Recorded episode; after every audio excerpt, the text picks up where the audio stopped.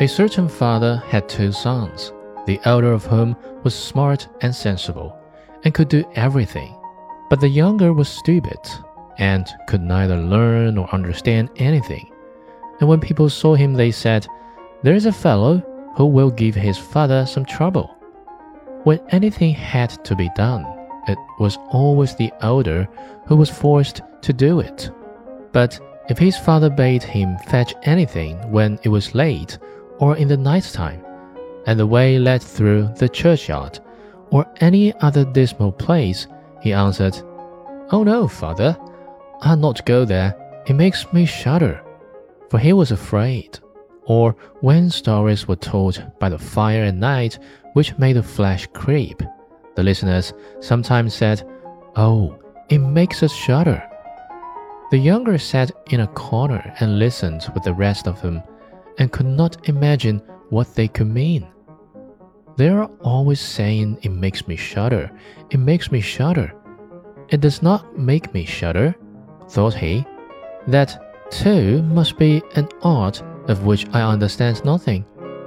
Now it came to pass that his father said to him one day, Hearken to me, thou fellow in the corner there, thou art growing tall and strong, and thou too must learn something by which thou canst earn thy living.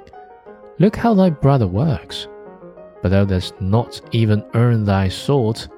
Well, father, he replied, I am quite willing to learn something. Indeed, if it could but be managed, I should like to learn how to shudder.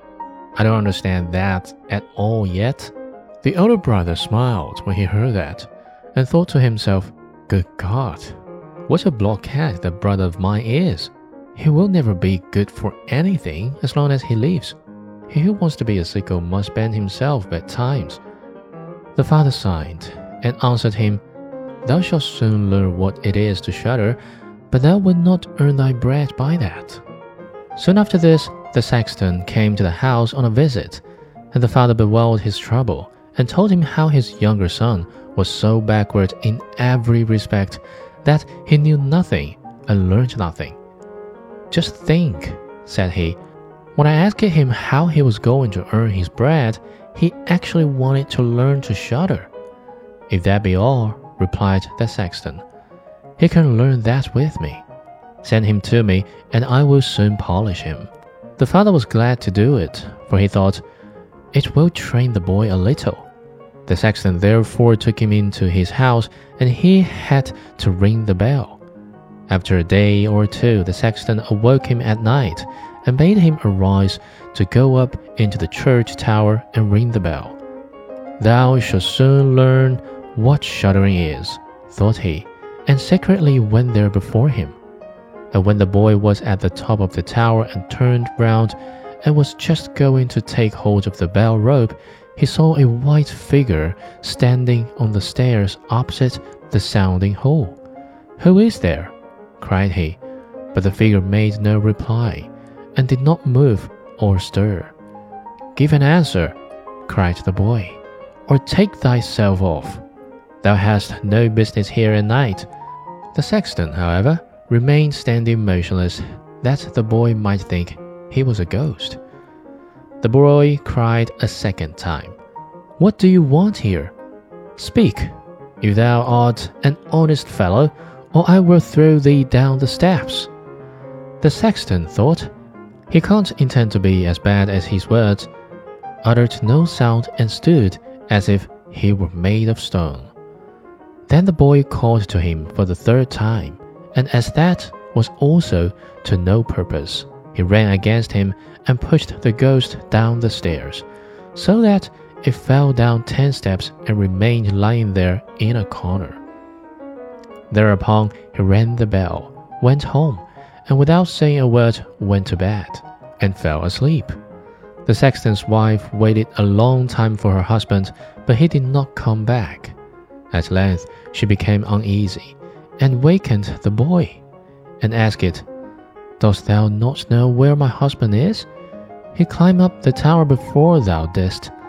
No, I don't know, replied the boy but someone was standing by the sounding hole on the other side of the steps. And As he would neither give an answer nor go away, I took him for a scrounger and threw him downstairs. Just go there and you will see if it was he. I should be sorry if it were.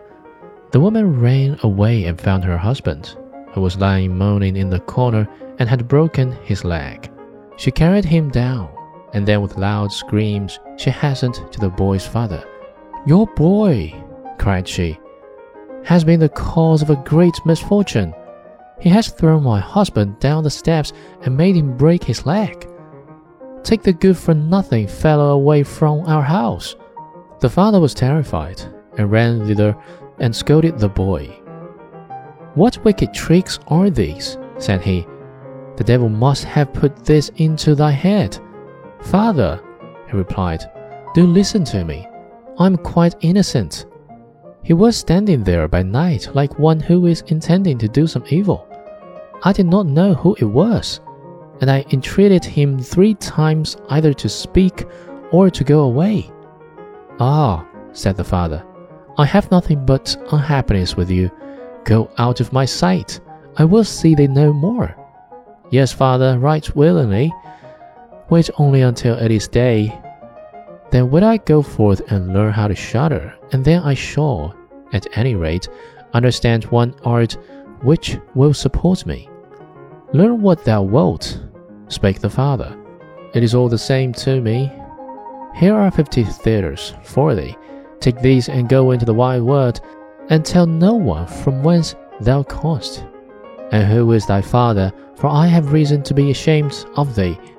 Yes, father, it should be as you will. If you desire nothing more than that, I can easily keep it in mind.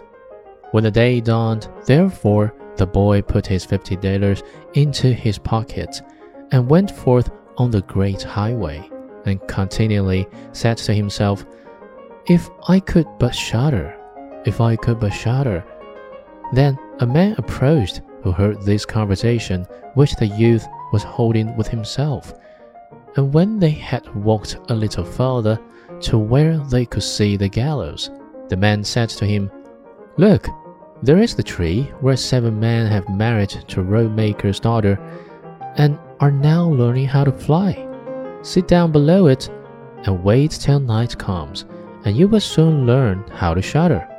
If that is all that is wanted, answered the youth, it is easily done. But if I learn how to shudder as fast as that, thou shalt have my fifty thalers. Just come back to me early in the morning. Then the youth went to the gallows, sat down below it, and waited till evening came. And as he was cold, he lighted himself a fire. But at midnight, the wind blew so sharply that in spite of his fire, he could not get warm. And as the wind knocked the hangmen against each other, and they moved backwards and forwards, he thought to himself, Thou shiverest below by the fire, but how those up above must freeze and suffer.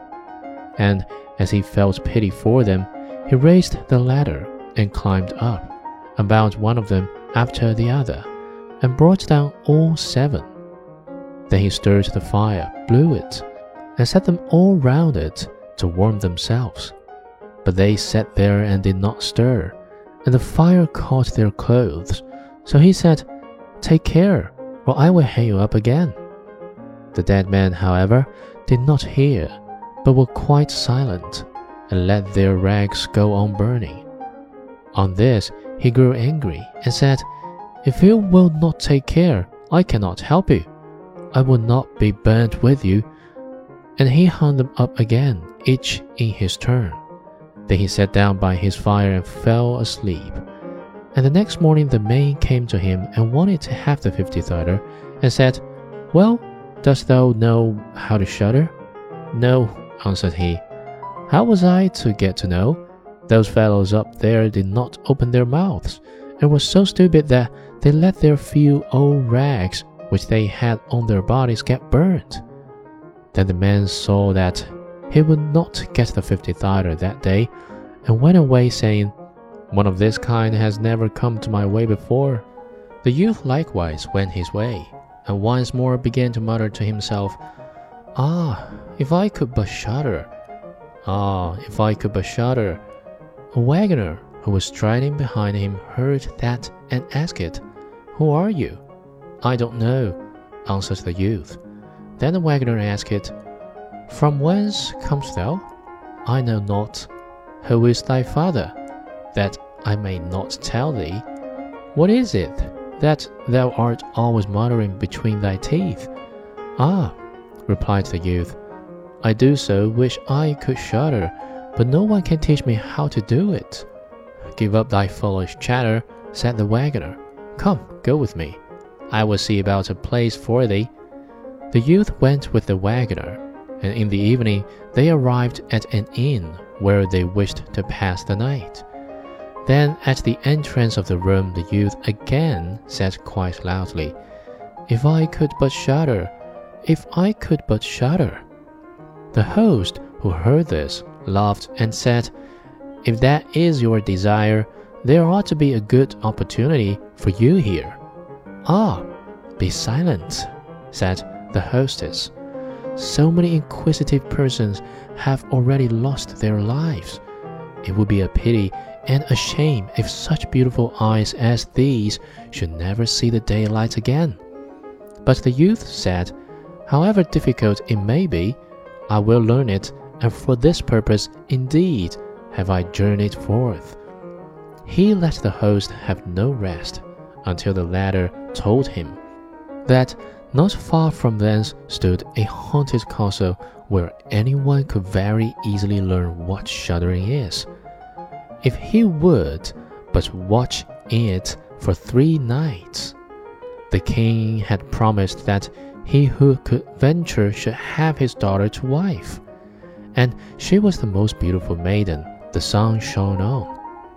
Great treasures likewise lay in the castle, which were guarded by evil spirits. And these treasures would then be freed, and would make a poor man rich enough. Already many men had gone into the castle, but as yet none had come out again. Then the youth went next morning to the king and said if he were allowed, he would watch three nights in the haunted castle. The king looked at him, and as the youth pleased him, he said, Thou mayst ask for three things to take into the castle with thee, but they must be things without life. Then he answered, Then I ask for a fire, a turning lathe, and a cutting board with a knife.